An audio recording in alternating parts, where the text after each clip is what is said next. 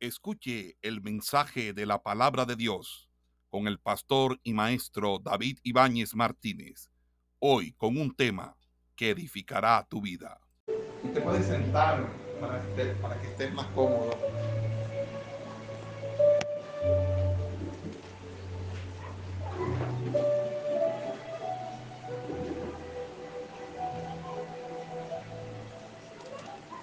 Y quiero leer para usted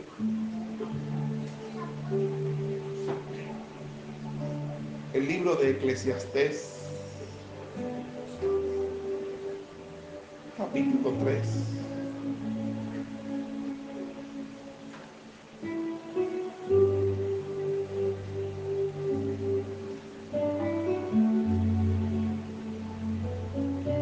Y quiero predicar bajo el título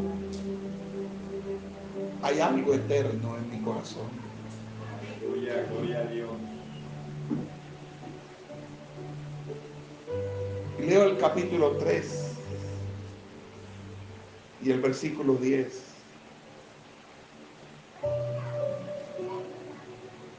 Con la bendición del Padre, del Hijo y de su Santo Espíritu.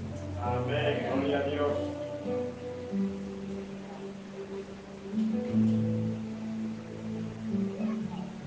No abras tus ojos. Administración poderosa. No hay algarabía, no hay bulla, no hay sonidos fuertes.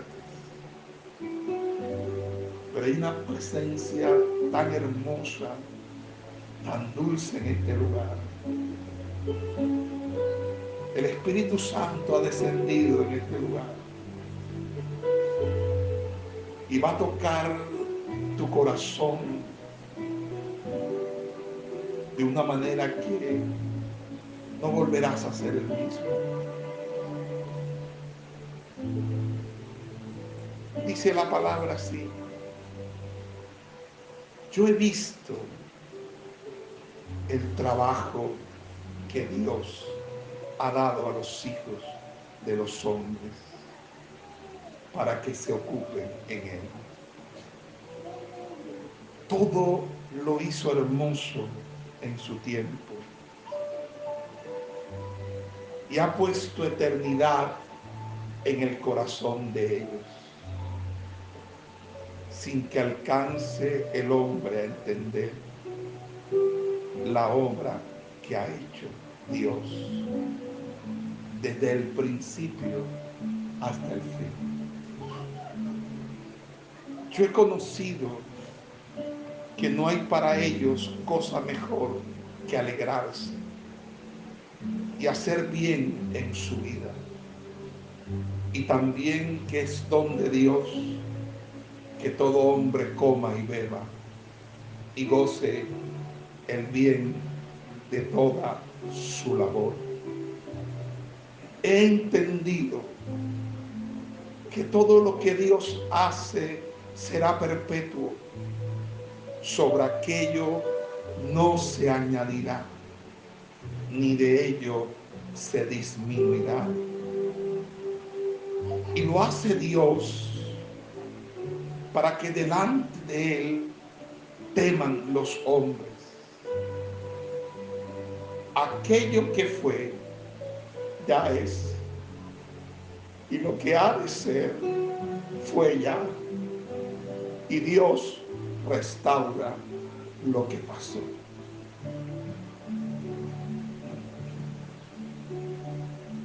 Se ha leído tu palabra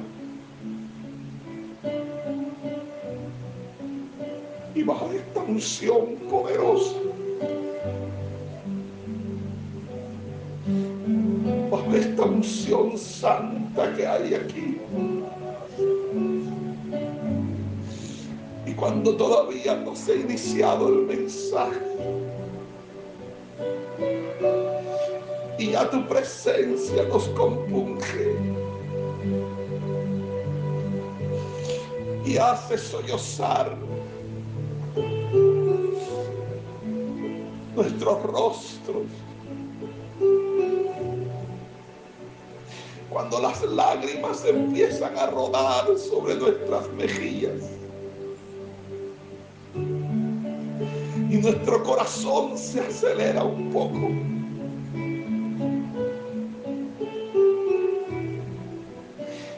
Te damos gracias, Divino Espíritu.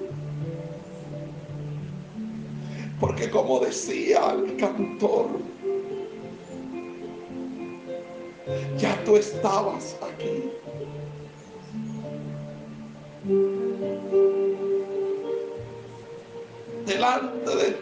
Presento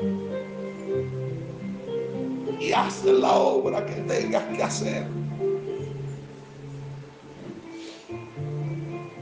Por tu gracia y por tu poder. Amén y amén.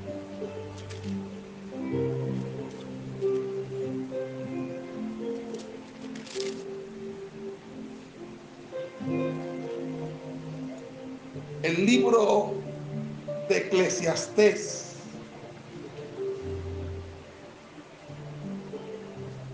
es llamado en el texto hebreo el libro del predicador o el coelet. Porque este término significa aquel que dirige o que habla en medio de la asamblea. Este libro es uno de los libros más profundos de la Biblia.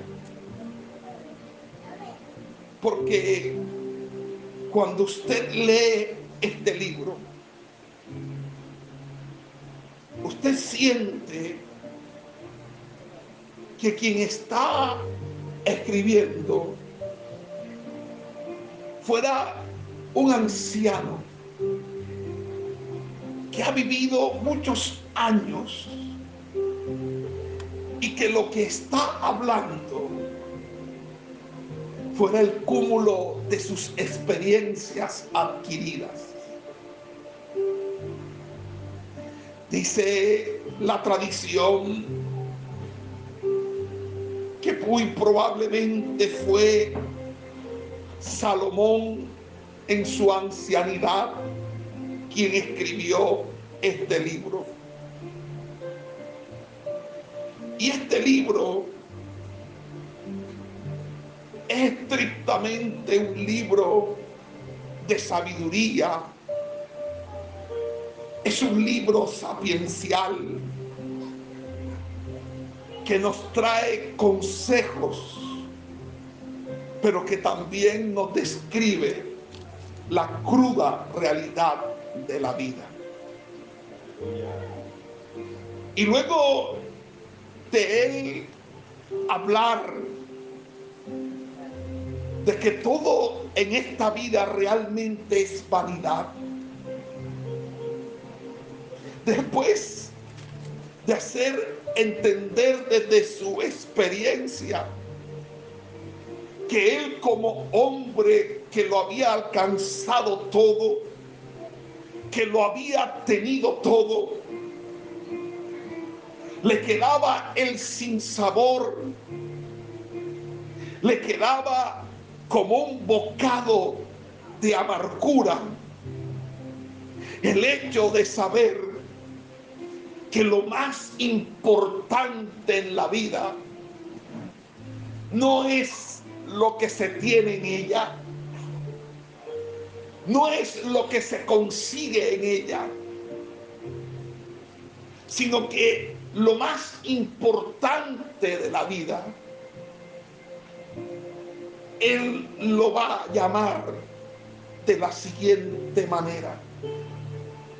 Va a decir la eternidad en el corazón. Y quiero hablarles a ustedes en esta noche de quizás la lección más importante en la historia no fue extraída de los libros de filosofía, no fue extraída de las grandes obras de la literatura. Es sacada de un precioso y bello texto del Antiguo Testamento, en el que el rey sabio Salomón, con una frase monumental, define algo que para muchas personas puede terminar aún con su existencia sin darse cuenta de lo que hay en el corazón. Eternidad en el corazón.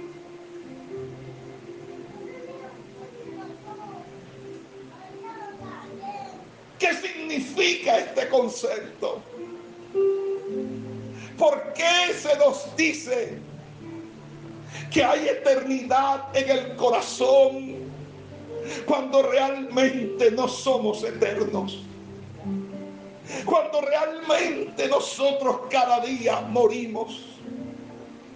Cuando somos seres humanos tan débiles,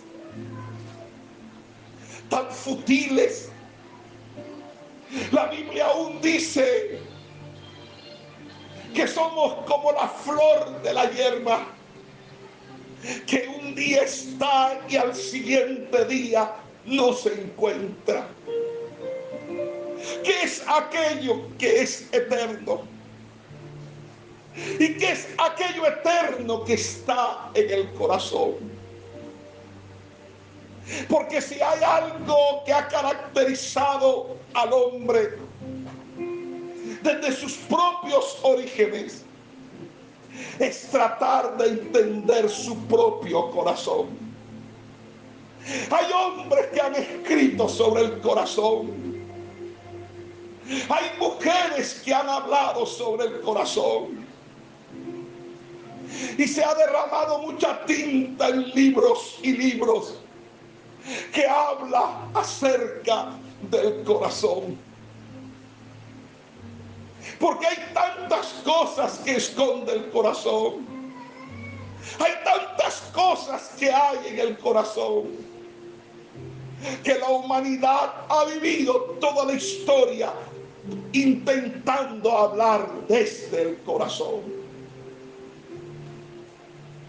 En el corazón tenemos nuestras emociones, nuestros sentimientos, nuestra sensibilidad, nuestros afectos, nuestros apegos. El corazón es algo tan importante que la misma Biblia dice que de todas las cosas guardadas, guarda primeramente tu corazón porque de él mana la vida. En el texto hebreo, el corazón es mostrado como si fuera una tabla, una tabla rasa, como algo en el cual se puede escribir. Y nosotros permanentemente estamos escribiendo en nuestro corazón. Cada vivencia se inscribe en el corazón, se registra en el corazón. Son nuestras vivencias.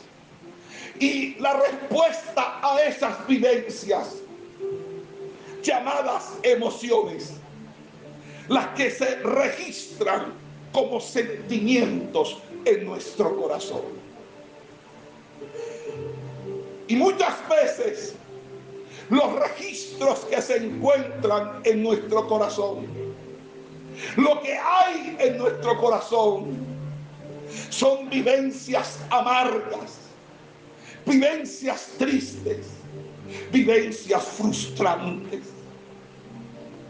Hemos sido objeto del dolor. Hemos sido objeto del sufrimiento Hemos vivido experiencias que jamás quisiéramos volver a vivir. Hemos sido muchas veces tirados al piso como un tapete, mientras alguien o algunos se limpiaban sus pies en nuestros cuerpos. Hemos sido tirados como trapos inmundos. Hemos sido rechazados. Hemos sido abandonados. Hemos sido golpeados. Hemos sido heridos. Y todo esto se encuentra registrado en nuestro corazón. El corazón lo registra tanto que aún aunque tú no te acuerdes, Él no olvida y mantiene allí guardado todo eso, todas esas vivencias que ahora forman en ti una especie de inconsciente, una especie de subconsciente, de algo dormido en ti, que no está despierto en ti, pero que en cualquier momento se despierta. Y como aquel que se despierta pavorosamente, puede reaccionar de maneras tan disímiles, tan a veces agresivas, a veces deprimentes, a veces frustrantes. Hoy quiero hablarles de la eternidad en el corazón. Porque pareciera que a partir de la naturaleza pecaminosa del hombre, el corazón estuviera destinado a estar encerrado en el sufrimiento, en la noche más oscura, donde en horas asiagas el corazón se encuentra completamente desnudo, se encuentra completamente solo, se encuentra completamente escarnecido.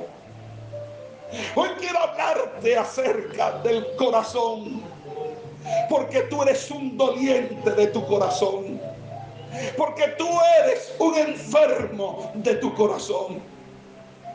Quizás gozas de buena salud, quizás no te has enfermado, quizás no tienes fiebre ni resfriado, quizás tu salud es perfecta.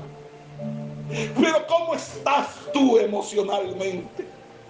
¿Cómo te encuentras tú en tu estado de ánimo? ¿Cómo te encuentras tú en la manera como piensas, como concibes? Porque si hay algo que me queda claro, es que el libro de Eclesiastés va a decir que el hombre no alcanza a entender la obra que ha hecho Dios. No entendemos que a pesar de estar sumido en esta naturaleza caída, no fue el pecado lo que nos originó. No fue el pecado el que nos hizo. No fue el sufrimiento que trae consigo el pecado, el que nos formó del polvo de la tierra.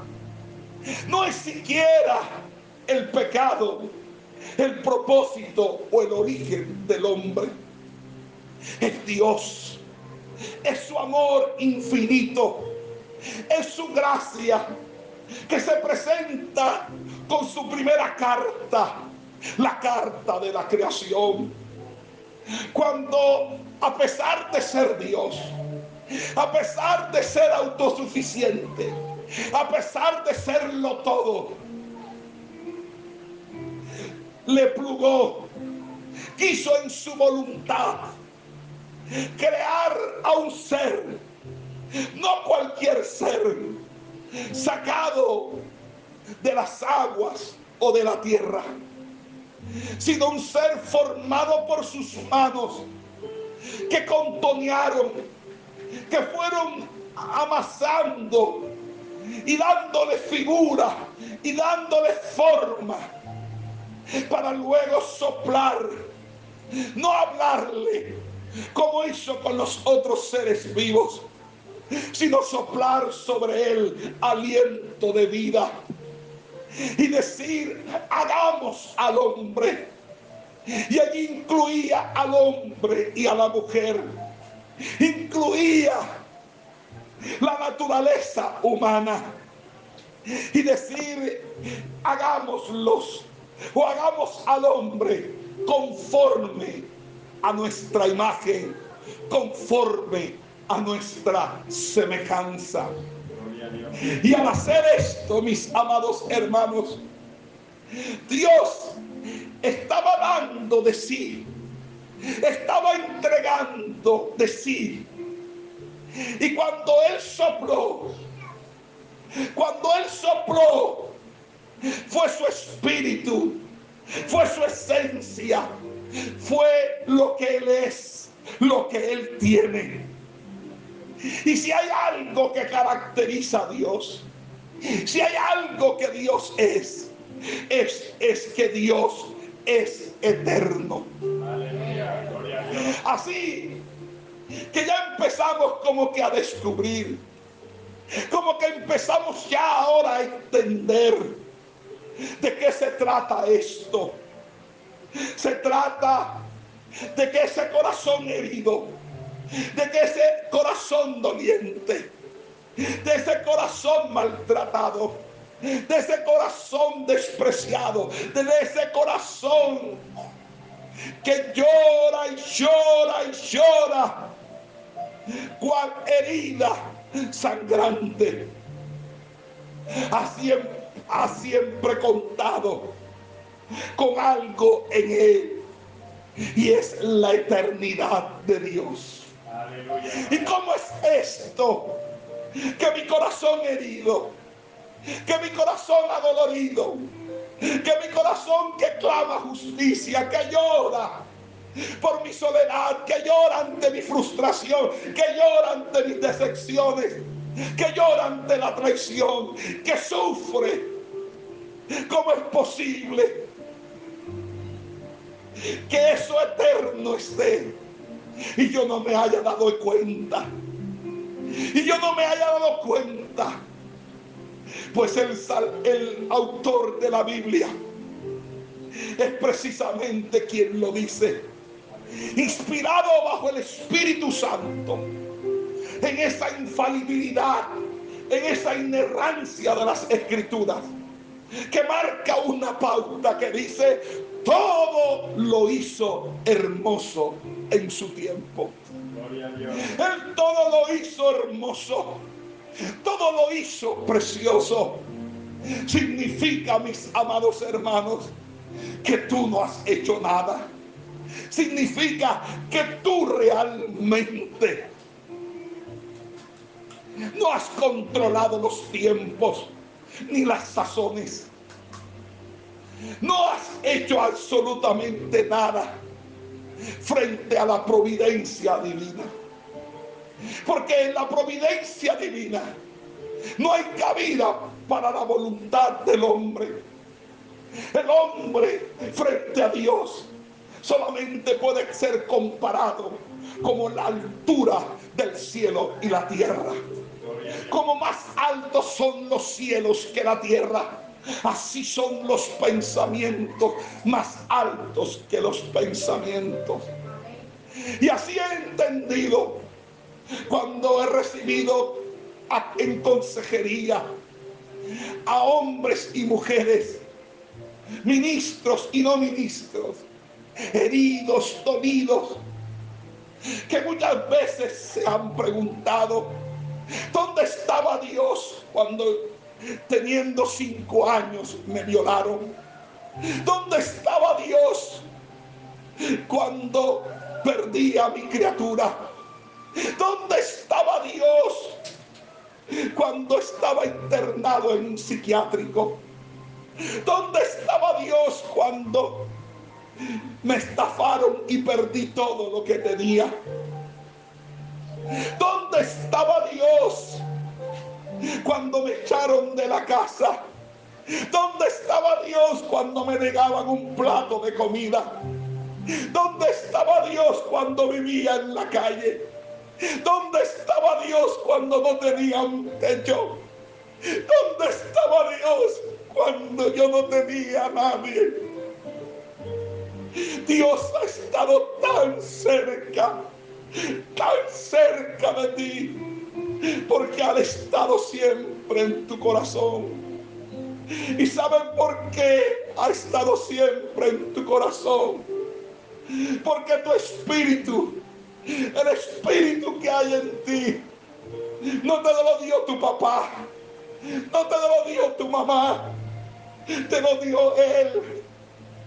Y cuando el corazón está herido, y cuando el corazón está dolido, solamente la eternidad que Dios ha puesto en nosotros, el espíritu del hombre, que no es del hombre, sino es de Dios que lo dio. Es el único que puede dimensionar tu herida y que puede sanar. Cuando un hombre ha sido herido, ha sido pisoteado, ha sido tirado como muerto en el camino. Y aún el levita y el sacerdote no han tenido que ver con él. Hay un buen samaritano en una cabalgadura que va a hablar con tu espíritu. Porque las heridas emocionales no se resuelven con sentimientos ni emociones, ni tampoco con psicología. Las heridas del alma, las heridas del corazón, se vuelven, solamente se sanan cuando tu espíritu, que es la eternidad que hay en tu corazón puesta por Dios, puede dimensionar, puede alcanzar la grandeza de Dios, puede conectarse con Dios y volverse bálsamo. El salmista, frustrado y decepcionado por una vida deshonrosa y derrotada, porque realmente nada le salía bien solamente pudo comprender el propósito y la voluntad de Dios cuando entró en el santuario.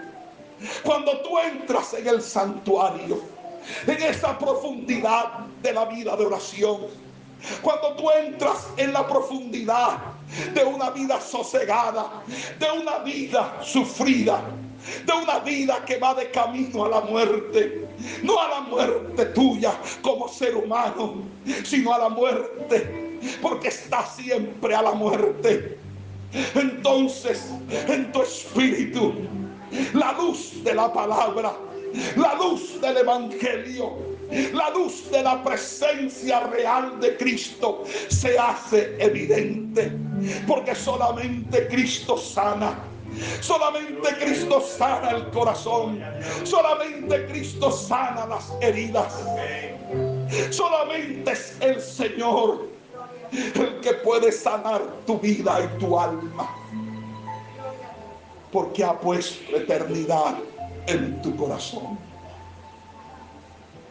Y esta eternidad, mis amados hermanos,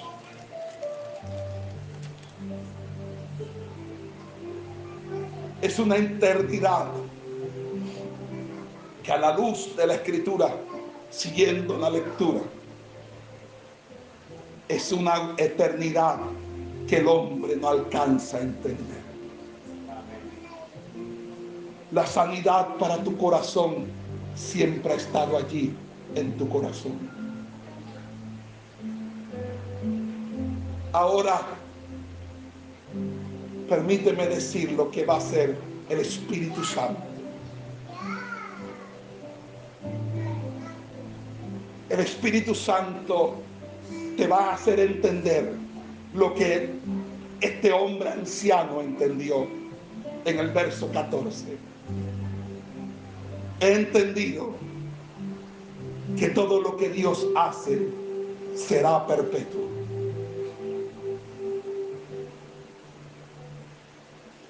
sobre aquello no se añadirá, ni de ello se disminuirá.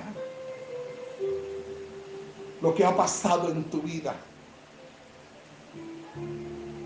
nada de eso puedes cambiar. Ni lo puedes disminuir, ni lo puedes aumentar. Pero lo que sí es seguro es que lo que Dios hace perpetuo es la salvación que te otorga y los beneficios de esa salvación. Porque no importa si durante 40 o 50 años tu corazón haya estado roto. Lo que te prometió Él fue una eternidad sin un corazón roto, donde Él enjugaría todas tus lágrimas, donde no habría llanto ni dolor eso es lo que me ha prometido mi Cristo. Eso es lo que me ha prometido mi Dios. Por lo tanto, toma todo tu sufrimiento y llévalo a la cruz de Cristo como Él también cargó el pecado de todos nosotros. Porque eso es lo que será perpetuo. Él viviendo en medio de nosotros con su chequina y allí estaremos con Él por siempre y para siempre. No hay dolor que Dios no sane. No hay tragedia que Él no repare. Y todo lo hace Dios para que tú temas delante de Él. Y el temor es la obediencia a Dios. Para que tú en vez de cuestionar, simplemente obedezcas en el temor de Dios. Porque si hay algo que nos enseña a nosotros el temor, es a obedecer. Cuando yo perdí con mi esposa mi segundo hijo, luego de la segunda inseminación, encontré a mi esposa tirada en el baño, completamente desnuda y llorando. Yo no sabía qué hacer, porque yo también estaba completamente destruido. Era el último intento y los mejores especialistas de Barranquilla en el mejor centro de fertilidad de Barranquilla. Me dijeron, no se puede hacer más nada. Yo la tomé, la cargué, la puse en la cama, la ropé. Había llorado tanto que se había desmayado me arrodillé a la cama y le dije, Señor, ¿qué hago? Es la mujer que tú me diste.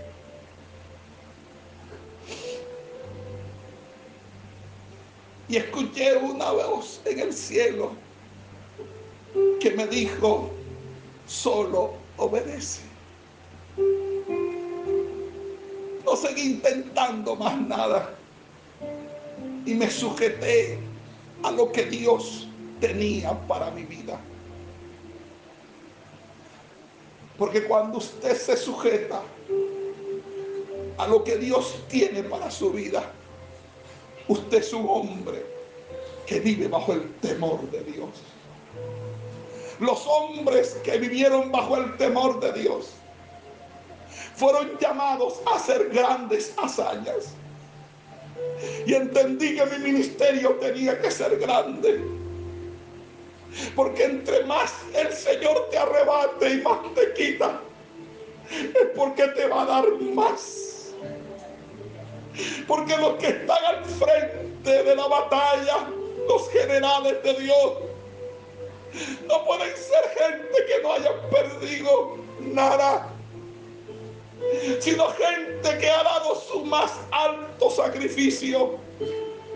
Y por eso cuando estamos aquí parados en el altar, no estamos parados con arrogancia, ni con prepotencia, sino como hombre de Dios, que hemos pasado por miles de sufrimientos y dolores que han formado nuestro carácter y nos han hecho ser sabios y maduros.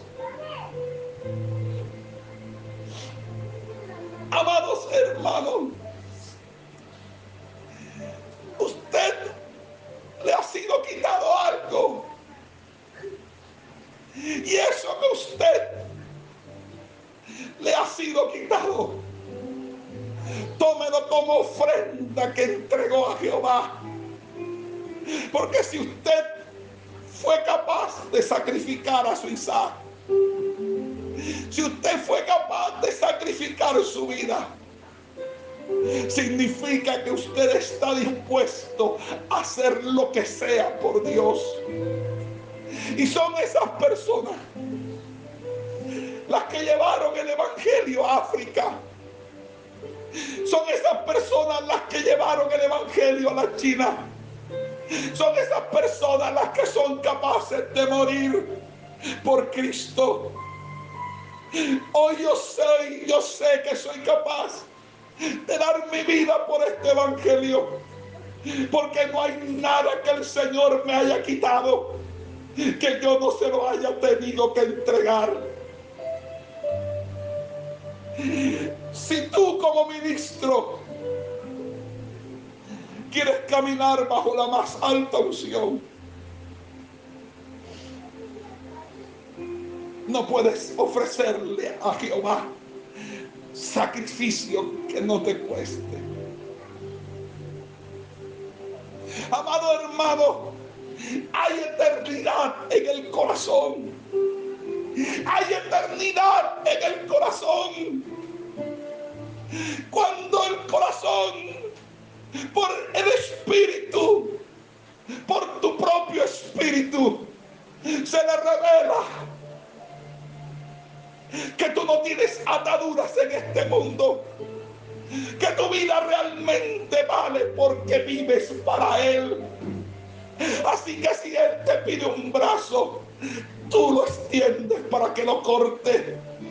Si Él te pide una pierna, tú estiras la pierna para que Él te corte. Y eso lo entendió Job cuando dijo, si aún, si aún Él me matare, si aún Él me matare con todo, en Él confiaré. No estamos construyendo una visión para formar una organización corrupta y enriquecernos. Estamos, estamos en una visión que va a traer la restauración de la sana doctrina en Colombia. Y como hombres y mujeres de Dios, Dios ya está empezando a juntarnos. Ligaduras con ligaduras, tuétanos con tuétanos. Si usted no discierne este tiempo y lo que Dios está haciendo con nosotros, pídale entonces a Dios discernimiento. Porque Dios no nos está uniendo a nosotros por casualidad. Aquí hay un propósito un propósito que es más grande que usted, es más grande que yo. ¿Sabe por qué? Porque es el propósito de una eternidad que está en el corazón. Ay, Shakima Ay, Shakia Malahaya y Akenda. Él ha puesto eternidad en tu corazón. Pero tú no te has dado cuenta. Tú no te has dado cuenta de esa eternidad en el corazón. Porque quizás te has distraído. Porque el dolor no te deja ver. Porque el sufrimiento te ha enseguecido. Pero hoy Dios te da claridad. Y tu visión aún se amplía más. ¿Sabe por qué? Porque Dios termina diciendo, aquello que fue ya es. Y lo que ha de ser fue ya. Y Dios restaura lo que pasó. Ponte en pie, porque aquí se ha desatado una gloria.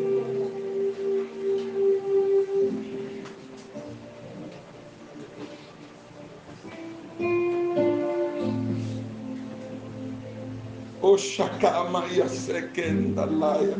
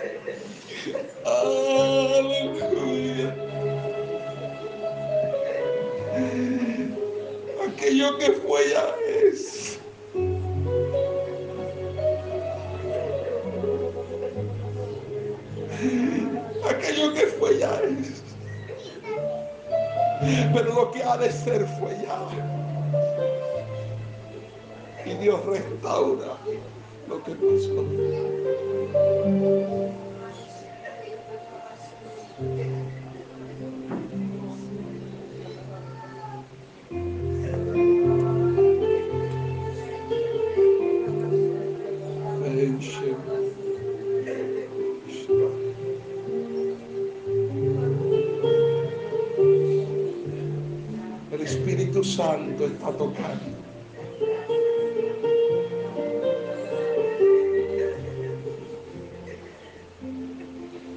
El Espíritu de Dios está aquí. El Espíritu de Dios está ministrando.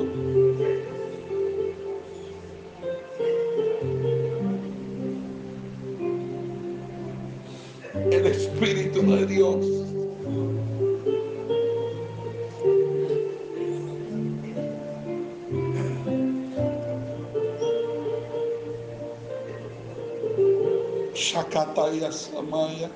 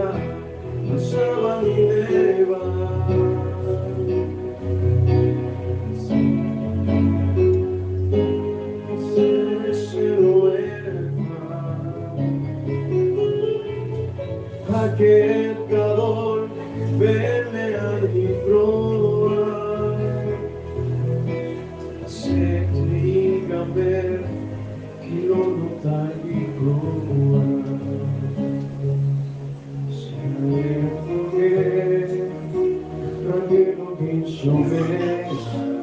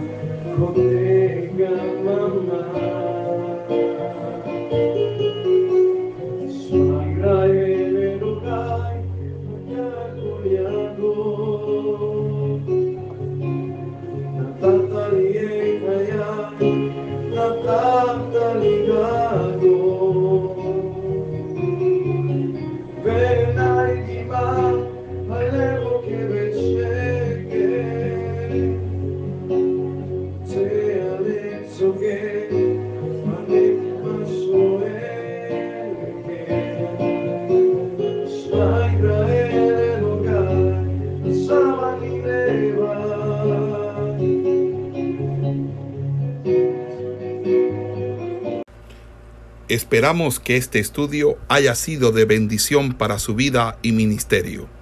A Dios sea la gloria. Este es el Ministerio El Goel, vidas transformadas para cumplir el propósito de Dios.